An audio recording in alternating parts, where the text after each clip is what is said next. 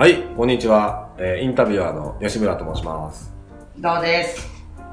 はい、じゃあ、今日もあの音声を取っていきたいんですが、まあ、前回ですね、あの、シングルスの話をね、あの、お伺いしたんですけども、シングルスにおける、その相手との、まあ、駆け引きだったりとか、相手をどうやってイラつかせるかとか、相手を、えーどうやって絶望的に、絶望感を与えるかとかね、まあ、そういう話を、えーちょっと楽しく伺ったんですけども、まあ、今回はちょっとダブルスの話をね、え聞きたいと思います。まあ、ダブルスとシングルス全然違うということで、ダブルスにおいて、じゃあどうやってその、えー相手を精神的に追い詰めたりとか、絶望感、絶望感をね、与えたりとか、えーそういった、ことができるのか、まあちょっとダブルスにおけるちょっと特徴みたいなものをですね、えー聞きたいなと思いますので、井川さんよろしくお願いします。はい。えー、まずですね、えー、ダブルスというのは、2対2で戦う種目になってくるんですけど、要はシングルスと一番の違いは、やっぱ一つのコートに一人でいるか、二人でいるかと。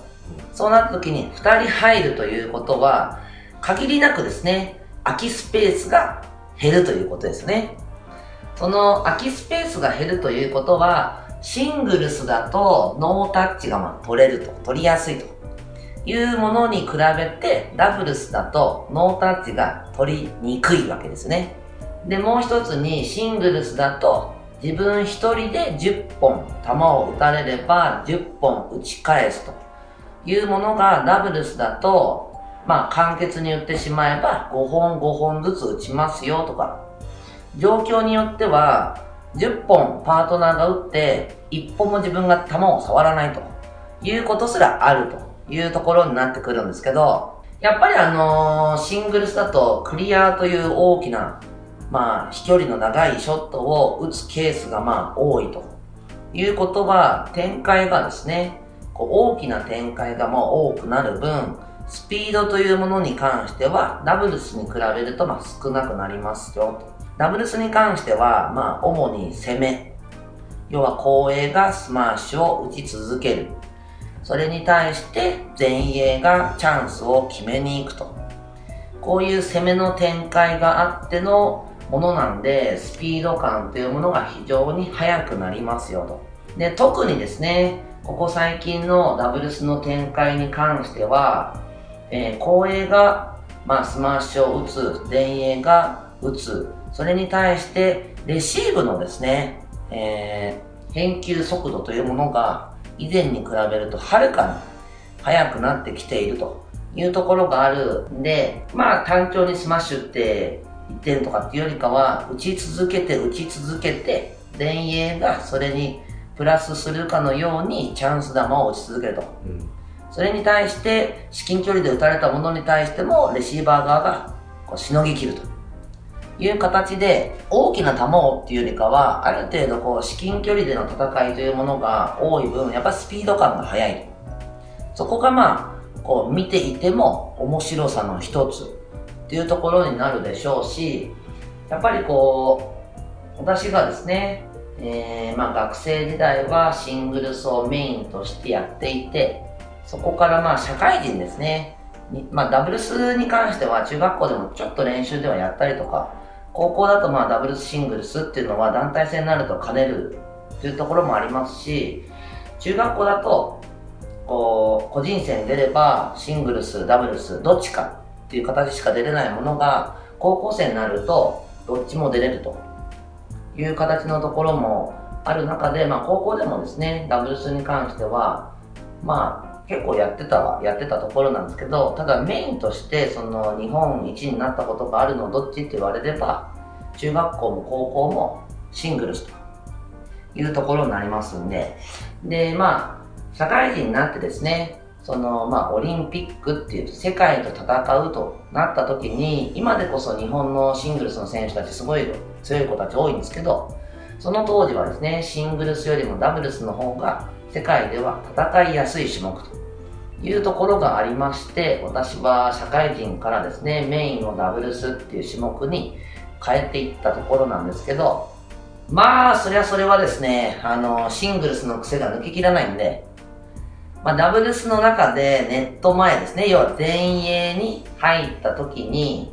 ネット前をヘアピンするっていうのはほぼタブーに近いと されている中で、シングルスの癖が抜けないもので、ネット前を全てヘアピンで入るっていう。それに対して、まあ私のその当時組んだパートナーは、まあライバルでもあり、その子は高校生の時インターハイチャンピオンとか、そういう感じのこと組んで、まあ組ませていただいたりしてたんで、まあちょいちょい喧嘩になるわけですよ。なんでヘアピンすんの？みたいな。でも、しょうがないっちゃしょうがないんですけど、まあ言い訳にならないんですけど、いや、とっさに、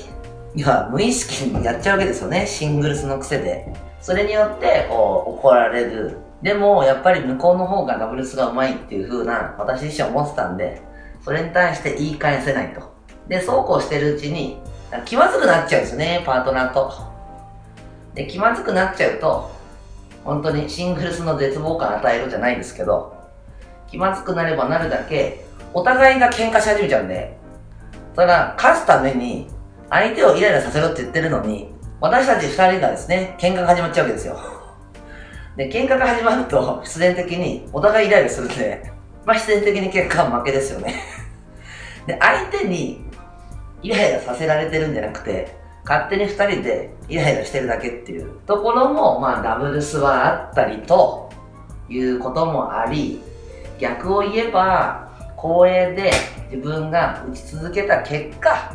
チャンスの球をパートナーが決めてくれた時の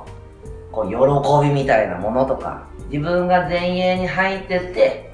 いい球を出したことによって、パートナーがこう決めてくれるとか、そういう共同作業みたいなところは、ダブルスはやっぱりシングルスと違ってありますので、そこはま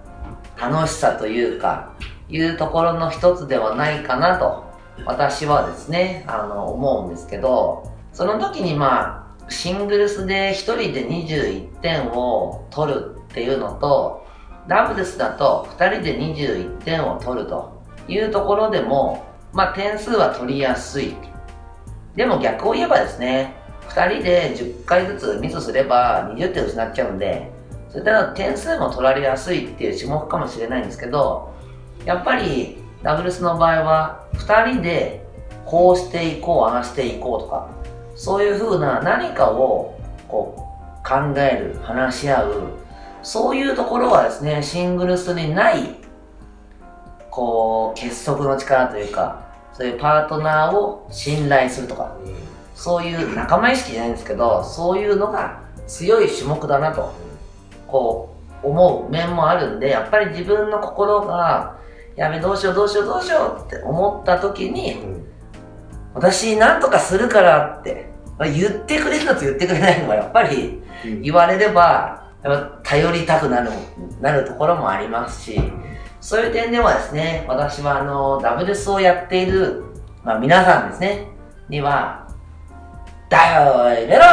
って言いたくなっちゃうんですけど、そこで、いや、それ入れてくれれば、ね、自分、私とか、俺がとか、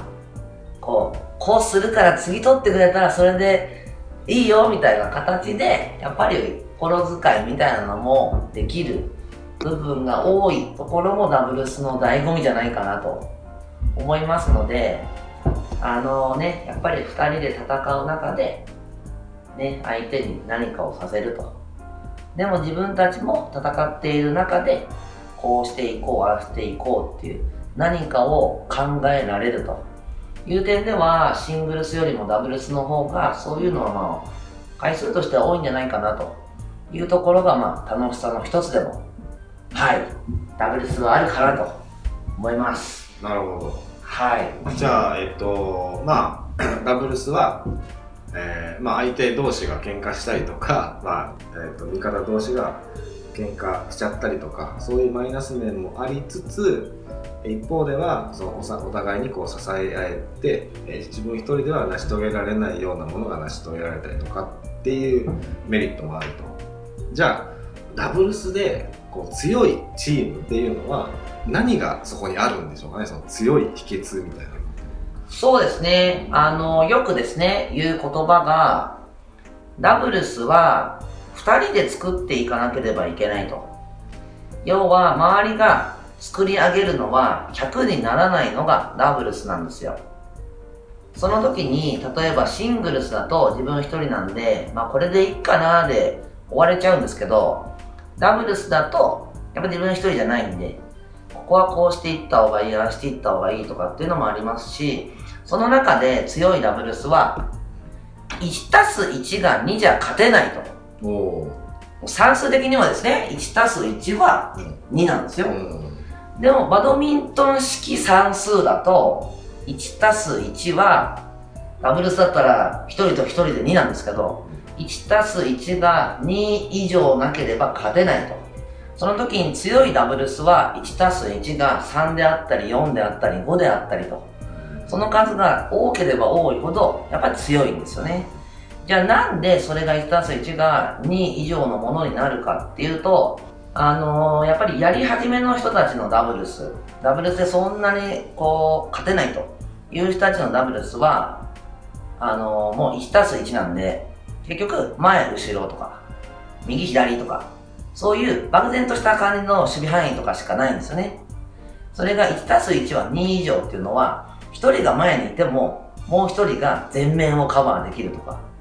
1人が前を詰めていっても、そいつのもう半面分をフォローしつつ、他もフォローできるっていう。要はお互いが自分以外の役割にまでこう入っていけるっていうところがあるんで、あの、2位以上っていうところじゃないかなと。もう一つにはですね、あの、例えば、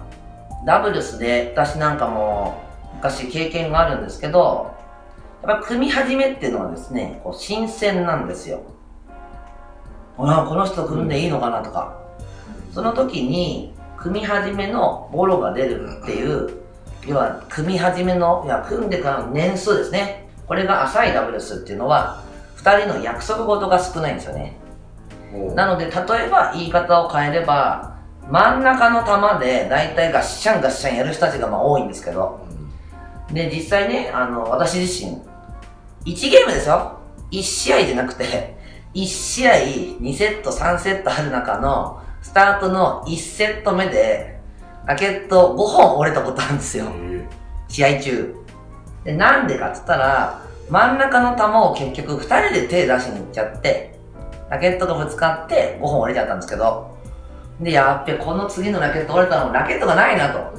なった時に最終的にやる決断何言ったら、次から手出さないんですよね。ということは相手からしてみたら、狙い放題ってことですよ。それがやっぱり組み慣れてるペアだと、役割がしっかりできてるんで、どの球は誰が取って、どの球は誰が取る。で、パターンとして誰が前で誰が後ろとか、そういう全ての役割、え約束、そういうものが限りなくしっかりしている分、二人の間に穴がないんですよ。うん、要はその人が何かで抜けてもフォローに回れる。だから穴がない。だ一人が1のことしかできなくても、もう一人が2、3のことができちゃうとか。それが、やっぱり穴ができるペアっていうのは、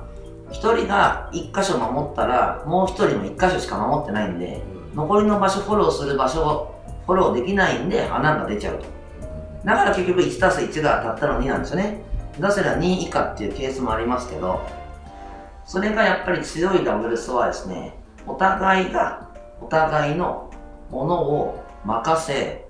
それ以外をフォローするっていう体制があのコートの中でしっかりとできている分、それが強さじゃないかなと。なるほど。はい。だから今のね、世界ランク1位にあのー、松友高橋に関しては、本当に2人が全員 EMI に詰めるっていうこともしっかりやりますし、で、やっぱりガッシャンガッシャンやるようなこともほとんど見られないですし、やっぱりそういう相手に付け入る隙を与えないというところは本当の強さじゃないかなと。で、とどめ刺すときには単独1人でではなくて、もう2人してとどめを刺しに行くっていうところが、やっぱり相手に隙を与えないというところが私は彼女たちの強さの秘訣じゃないかなとはい思います。なるほど。じゃあやっぱりダブルスの 強さの秘訣っていうのはまあ自分の役割相手の役割の、えーまあ、理解とそれをしっかりと実行その場で実行できる、まあ、練習がちゃんとできているということですね。そうですね。はい。わかりました。はい。なので皆さんもですねあのまあ学生だと何年間も組むって少ないかもしれないんですけどただやっぱりお互いにいろいろなことを話してそれが喧嘩でも構わないんで最終的にそれが解決してプラスになっていけば。なのでもっともっとですねお互いが何をやろうとしてるのかとか何考えてるのかを知ることっていうのはダブルスで勝つための第一歩になるんじゃないかなと。私はそう思いますんでできればですねあの無言無言無言。振り返りもしなければ掛け声もかけないと。そういうあの別れる寸前のカップルみたいなそんな感じではなくてあの付き合い始めのカップルのようにですね何ししようとしてんだろう。気になってしょうがないみたいなそんな感じでパートナーをこう受け入れてる体制があればやっぱりいいペアになるんじゃないかなと思いますのでコミュニケーションをですねしっかりと、ねはい、取っていただきたいなと思います。はい。ありがとうございます。じゃあ今度の音声ではえっ、とミックスですかね。またミックスはまた違う味があるということでちょっそうでとあの、すね。ミックス男女ですよね。はい。ということでお話をお伺いしていきたいと思いますんでじゃあ次回も楽しみにお待ちくださいそれでは、今日は以上です。ありがとうございました。はい。ありがとうございます